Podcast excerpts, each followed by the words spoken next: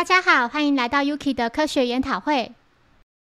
今天要带来第七十七到七十八集《名门家连续惨死事件》，对应漫画是单行本第十五卷第一百五十话，以及第十六卷第一百五十一到一百五十三话。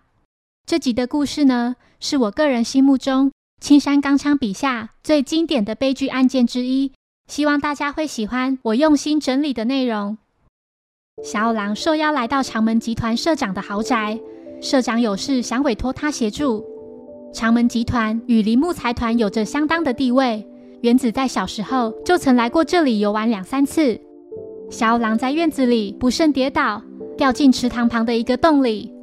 管家五藏之介提到，下周会在这里种植新的树木。管家是从前一代开始就在此任职的。几人来到社长的房间后，社长长门道三请小五郎协助寻找自己的初恋情人。并提到老朋友大力推荐毛利侦探，相信肯定能在非常短的时间里就找到。社长说：“那已经是小学时代的事了，就连长相也记不得。只是最近不知为何总会想到他。呵呵，这么说，死去的妻子会生气吧？虽然没有照片，但知道他的名字及后来的音讯。社长请他身边的秘书日向信向大家说明。”日向说，初恋情人名叫赤城晴美，在神奈川县出生，高中毕业，二十九岁结婚，与丈夫大和行平育有一个孩子。这时，社长的老朋友服部平藏进到房间，他就是大阪府警本部长。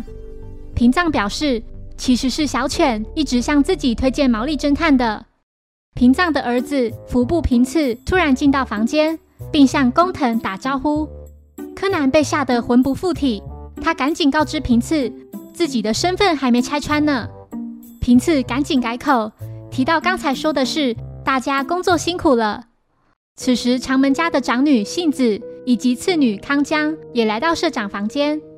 幸子直言不讳地说：“房间里有只狐狸精呢，最近还一直住在这里，不知到底有何企图。”社长缓颊说：“日向是帮助卧病在床的自己。”传递公司的各个事项。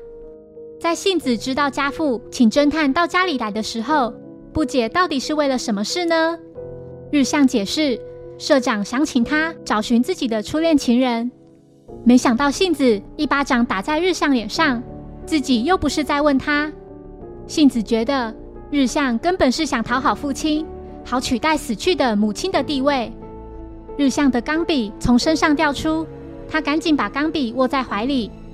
杏子轻蔑地觉得，日向怎么还一直留着那支肮脏的钢笔呀？不知道那是否是日向父亲所留下的遗物。不管怎样，都令他感到作呕。杏子请妹妹康江小心为妙，搞不好日向还会和她丈夫偷情呢。说完便离开房间。社长向日向道歉，并说：杏子都快四十岁了，还没有结婚。脾气难免有些暴躁。今晚想向大家宣布那件事，不知道是否恰当。如果还同情小犬的话，日向说：“我不是同情他，我和他是命中注定的，因为我们从很久以前就被火的羁绊紧紧地系在一起了。”之后，日向离开房间。社长提到，他和平藏的关系是剑道社的学长及学弟。平藏笑称。社长在过去可是跟魔鬼一样，把大家操得很厉害呢。平次心想，现在反而是你比较像魔鬼。一段时间后，社长的儿子长门家的长男秀成出现在房间门口，他沉默不语，只向前来的客人们鞠躬问好。大家看到秀成，整张脸都包着绷带。社长说，秀成高中时因为一场意外而惨遭火吻。面部就变成这样子了。虽然以现在的整形技术，应该多少可以改善，但他却始终不肯。这时，康江的丈夫长门集团的赘婿光明也来到社长房间。他说那件事确实是个开端，不过这回终于圆满落幕了。秀成看到光明后，气得立刻转头离开。光明为岳父带来礼物，并对他说。如果这次社长的宝座可以让给他的话，就再好不过了。然后又说，这只是开开玩笑的。接着，光明离开房间，平藏准备回大阪，并请平次代替自己留在长门家，相信他一定可以帮上毛利侦探的忙。当晚，除了秀成之外，大家纷纷来到社长房间为他庆祝生日。社长说：“我已经六十岁了，妻子过世后，长门家就没了以往的生气。不过现在，终于又要再增加一位成员，因为秀成已经决定与日向结婚了。也因如此，才会让日向先在这住下来，好早点适应长门家。”听到这桩好事的信子，却感到样样不乐，气得离开房间。社长并未见到秀成来为他庆祝生日，光明主动前去通知他。一段时间后，光明致电到社长房间，说是想找社长讲电话，但管家表示社长已经睡着了。突然，光明大声尖叫，并说：“我在社长下面的房间里，不知道是谁把灯关掉，还拿了一把刀跟在后面。”所有人立刻奔向阳台，并往下层二楼的房间看。只见整张脸包着绷带的秀成，嘴里咬着一把带血的刀，回眸望着大家。他的绷带上还沾有血迹。柯南几人火速冲下楼，赶往该房间。日向独自待在社长房间的阳台上，他不明白秀成为什么会这样。由于二楼房间的门已上锁，管家赶紧拿来备份钥匙。在进到房内后，里头空无一人。阳台上只挂着一条带有挂钩的绳子而已。康江到处找寻丈夫的身影，柯南告诉他，光明就在下面。他被直立在地面上的栏杆刺穿身体，仰面朝上，凄惨地死去。在照映于月光下的豪宅里，大家正一同为长门社长庆祝六十岁生日。然而，一通电话却惊扰了所有人。这是个头部被缠着带有鲜血绷带的白色夜叉所下的挑战书。警方赶到现场后，费了好一番功夫，才将尸体从栏杆上放下来。日向坚信秀成绝对不会做这种事。平次也提到，他们看到的只是脸上缠着绷带的某个人。平次向木木详细说明整起事件的过程。事发之前，时间刚过十点。所有人都聚集在三楼社长的房间。在几人前往二楼时，只有日向留在社长身边。二楼阳台上所发现的带有挂钩的绳子，也许是凶手用来逃走的工具。而凶刀及凶手的绷带、帽子都掉在尸体旁。只要详加调查，很快就会知道这些是谁的东西。柯南注意到尸体右手手背上的伤，似乎是被什么东西刺到的样子。另外，监视员提到，上臂也有个长约五公分的割伤。根据监控影像显示，案发至今并没有任何人离开这栋宅邸。柯南与平次惊觉大事不妙，社长目前还在房间里。两人立刻冲向社长房间。房内目前有杏子及小兰陪在社长身边。杏子在得知杀害光明的人很可能是秀成后，觉得这是迟早会发生的事。他们每次见面都会大吵一架，两人是青梅竹马，过去的感情一直很不错。但从那次意外之后，就水火不容了。二十年前，这附近的旅馆曾经发生过大火，当时还在就读高中的两人正好从那路过。秀成不顾光明的劝阻，义无反顾地冲进火海中，救出了一名来不及逃出的少女。那名少女就是日向信。秀成的脸也因此被大火灼伤。从那之后，秀成就不去学校了，整天留在房间里，开始写他的小说，根本没机会接近女孩子。没想到日向竟然伺机接近秀成，请他推荐自己当家父的秘书，甚至恬不知耻地想和秀成结婚。躺在床上的社长被吵醒后，木木询问他在大家离开房间时有没有什么异状。社长回复没有。在小兰及杏子到这来之前，日向一直陪在自己身边。之后，柯南询问平次，这次找他们来长门家到底是为什么？平次回复：因为社长说他昨晚听到奇怪的声音，在大家就寝后，走廊上似乎有人在跑步，而且还有好几次不知道是什么东西碰撞的怪声。也许是这个家的某个人为了这次的杀人计划在进行演练，而且他竟然敢在毛利小五郎面前犯案，肯定是对自己的杀人计划相当有信心。柯南认为，也可能是凶手因为某种理由已经没有办法再改变计划了。小兰注意到平次与柯南两人看起来关系很要好，小兰对平次说自己很期待能再次听到他那奇怪的关系腔。就像上次推理时那样，小兰离开后，平次对柯南抱怨说：“都是因为他才会变这样。”他正烦恼着之后在大家面前推理时该怎么办才好呢？柯南笑着说：“我很期待哦，平次。”在那之后，警方花了一天一夜，把屋子里里外外每个角落都搜查了一遍，仍然没有找到秀成。第二天傍晚。就在警方及大家就快放弃时，听到日向及杏子正在院子的水池边谈话。杏子气得表示，刚才日向竟然说秀成之所以没有结婚，都是因为他的关系，还说他很体贴，会为姐姐着想。幸子火冒三丈，又再次打了日向一巴掌。日向的钢笔不慎掉入池水中，他奋不顾身地想潜入水里捡回父亲的遗物。木木请管家将水池的水放掉。当池水渐渐退去，池底竟然躺了具尸体，他就是消失许久的秀成。根据推断，秀成已经死了一天半至两天，但是死因不是溺水，初步判定是服下毒药后才掉进池子里。光明是在前天晚上十点左右死亡的，距离现在已经过去四十四个小时的时间。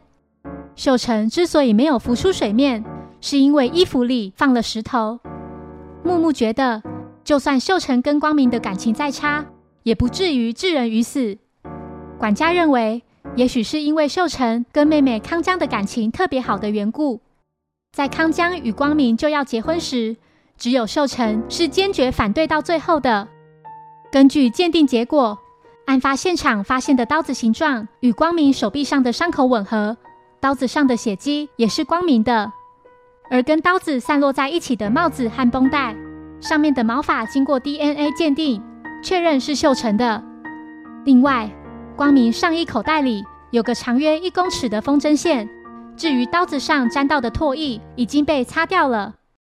一名警员在秀成的口袋里发现一张纸，上面写着：“给我最爱的信，我根本没有资格跟你结婚。”为了弥补曾经犯下的罪过，我选择死。木木认为这是封写给日向的遗书，日向也觉得字迹与秀成的很像。他低下头，表示想到秀成房间里找些他写的东西来对照。小兰叫住日向，想把那只掉进池水里的钢笔拿给他，但日向没有理会，头也不回地往屋内跑去。同样为弟弟的死感到难过的杏子。气愤地觉得日向竟然摆着一副事不关己的样子，明明自己的未婚夫都死了，认为日向果然只是把秀成当成摇钱树而已。小兰若有所思，她默默地进到屋内，想找日向说说话。她看到日向独自靠在一处墙边，浑身颤抖，痛哭失声，嘴里不断地喊着秀成的名字。这时平次突然出现。并请小兰先让他一个人静一静，自己待会再把钢笔还给他。小兰觉得平次其实非常体贴。平次看着那支钢笔，觉得它相当破旧。小兰提到，日向虽然从火灾中得救，但他的父母却来不及逃出。这支钢笔据说是当年出事地点唯一留下的物品。柯南和平次两人都觉得这次事件非常可疑。最没有道理的就是那封遗书。那封遗书应该是某人在毒害秀成之后，再把它放入秀成口袋里，一起扔进池水中。柯南前来询问长门家的佣人们，秀成最近有没有什么异常？佣人们回复说，秀成平常就沉默寡言，也不太常离开房间。不过在案发当天以及前一天，吃的量比平常还要多。柯南又问。秀成有一直包着绷带吗？佣人们回复：秀成的妹妹康江每隔三天都会定期帮他换绷带。虽然没有人会在意，但秀成这二十年来一直用绷带藏住烧伤疤痕。最后一次换绷带是案发前两天。另外，在三天前，家里突然少了一张床单。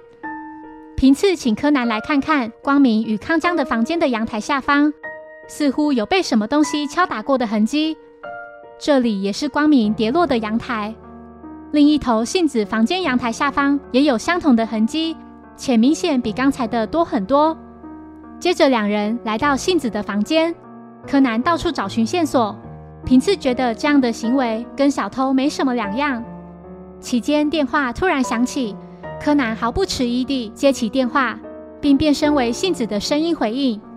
透过电话内容可得知，光明死去的那晚，杏子有完美的不在场证明。之后，两人来到秀成的房间，平次翻弄着桌上的书。柯南心想：“你自己还不是弄得乱七八糟的？”平次发现书堆下方有台电话，且还有几通留言。留言的人是文艺时代编辑部的山田。他和秀成相约要讨论原稿，留言时间为三月五日下午一点二十八分。三月五日就是光明被杀害的前一天。山田在三月六日下午三点零四分再次留言，表示自己已经到平常相约的那间店了。最后一通留言是在六个小时后，山田迟迟等不到秀成，他觉得这并不像秀成的作风。柯南与平次在听完留言后。终于明白这两起事件是怎么回事。两人接着来到光明与康江的房间，在翻箱倒柜后，平次找到了一张沾满泥土的床单，另外还有一顶泳帽。而柯南也找到了他想找的东西。这时，小兰及日向找到了柯南两人。平次将钢笔还给日向，并询问他现在几点。日向看着时钟回复：“再过十分钟就七点了。”平次委托小兰去购买纸上的清单回来，另外请日向通知所有人于一小时后到楼上日向的房间集合。一段时间后，柯南及平次来到日向房间，并先将小五郎麻醉，委托小兰购买的东西也都买齐了。这时两人才想到一件非常重要的东西，就是证据。时间已来到七点四十分，再过十分钟，大家就会来到这里。平次斥责柯南说：“真是的，你怎么没有想到证据呢？你不是关东的名侦探吗？”柯南也不甘示弱地回应道：“打开压喽，你不是关西的。”两人争论到一半，又再次明白了些什么。柯南注意到房内的桌子上放着的水壶，他将水壶打开后，询问平次是否曾经杀过人。七点五十分，众人纷纷来到日向的房间。柯南变身为小五郎的声音说：“我终于知道是谁杀害光明，并让秀成沉入池水中。”这时，房内的电话突然响起，小五郎请木木接电话，并表示如此一来，光明的惨剧将再次重演。电话那头是平次的惨叫声。平次说：“有人把灯关掉，还拿刀准备砍过来，就在正下方的房间里。”木木立刻冲向阳台往下看。只见有个人假扮成秀成的样子，脸上包着绷带，嘴里咬着一把刀，并望向木木。小五郎说：“当时凶手就是用这个方法把所有人引到楼下的房间，目的是要隐藏在后来发生的更可怕的事。”这时，假扮成秀成的人从下层的房间透过阳台来到日向的房间，平次将绷带解开，并说：“案发当时利用电话引起骚动。”然后咬着刀子，特地露出包着绷带的脸。这全是光明为了陷害秀成而自导自演的一出戏。光明身上的刀痕是他自己造成的，绷带上的血迹是他用针筒先抽自己的血，再弄到绷带上的。绷带及帽子都是秀成的东西。为了不沾到自己的头发，光明还故意戴上泳帽。光明也许是想杀害社长。才会利用绳子往上爬。他的共犯已经事先下了安眠药，让社长沉沉睡去。不过，他万万没想到，自己却被这名共犯给杀了。这名凶手就是当时留在社长房间里的日向。光明当时一定非常惊讶，没想到他的共犯会站在阳台上，并且还将他推到楼下。刀子在光明爬上绳子前，就已经跟着帽子及绷带一起被丢掉了。他要使用的凶器是上衣口袋里的风筝线，或许是想用它来勒死社长吧。日向打从一开始就只针对光明一人，因为如此一来就会造成是秀成把光明从阳台上推下去之后又逃走的错觉。至于当时在阳台上那条带有钩子的绳子，光明在绳子的另一端绑上重物，勾住下层阳台的扶手，然后利用反作用力抛出去。重物在碰到阳台下方后就会慢慢停住。在案发的前一天。凶手一定曾经试过这个计划的可能性。社长就曾说自己有听到一些声音。关于那封遗书，是秀成在案发的前一天早上自杀之前所写的。或许是日向在案发前一天发现秀成在房里自杀后，才想到这套杀人计划。关于秀成的死亡时间，如果将尸体埋在土里，不接触到空气的话，腐烂的速度会是正常的八分之一。日向也许是请光明协助，用床单将秀成的尸体包住，然后两人趁着清晨偷偷埋到池水旁的坑洞。那里本来就有许多被挖来准备种植树木的洞，再多增加一个也不会有人注意到。光明在案发前把秀成挖出来后，再丢进池水里，就是当时他谎称要去找秀成的时候，出现在大家面前的秀成，其实是日向或光明所伪装的。只要听听秀成房间的打录机，就会知道他在案发前一天就已经死了。光明之所以会照着日向的计划行事，也许是日向曾对光明说：“只要把罪名全部推给秀成，届时光明就能轻易当上社长。”骗人！小兰流下眼泪，并激动地说：“日向曾被秀成从火灾中救出来，他怎么可能会让救命恩人背这种罪？明明没有证据。”不要这样胡说八道！小五郎询问日向：“请问现在几点钟？你的手表到哪去了？案发当天不是还戴着吗？不要说是忘了带，而是你根本就不能带，因为在把光明从阳台推下去时，被他抓住了手表的表带。如果手表被他拉掉，就会掉落在命案现场。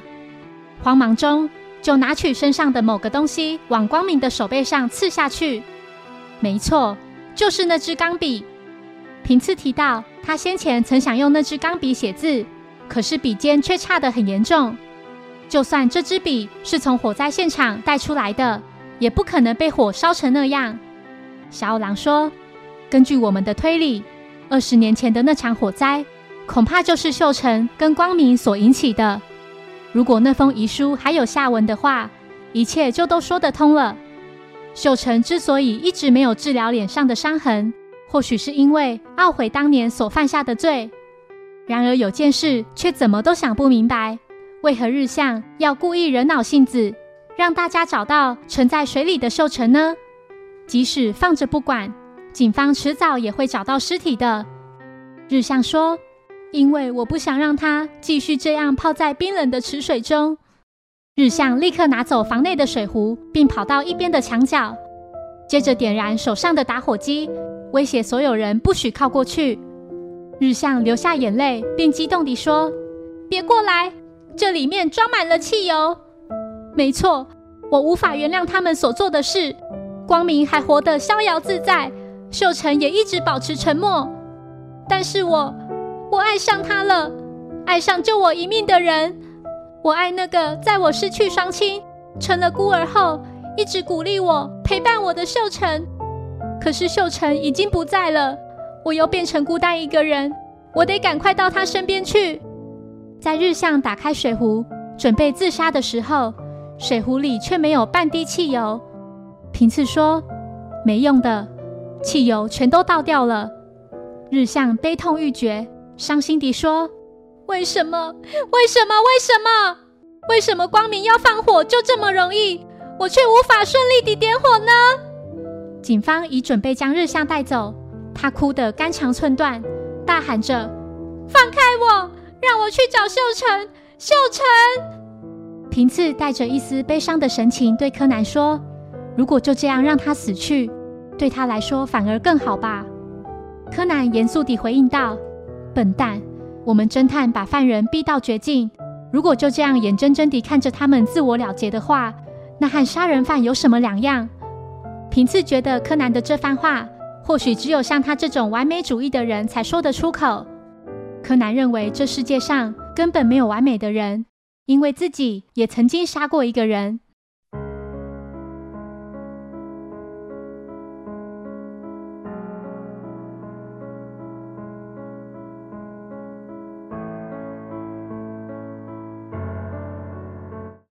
警方搀扶着虚弱的社长来到日向的房间。社长说：“不要做傻事，不要就这样跟着秀成一起去。你的母亲也不会希望你这么做的。”其实那支钢笔是我在念小学时送给他的礼物。你还年轻，往后的路还很长，希望你能连同秀成的份，好好的活下去。事件过后，几人来到新横滨站准备搭车。柯南向平次说：“其实日向的母亲就是社长的初恋情人。社长之所以想再次见到初恋情人，或许是因为他在日向身上看到初恋情人的影子。”在平次叫了柯南工藤的时候，又不慎被小兰听见。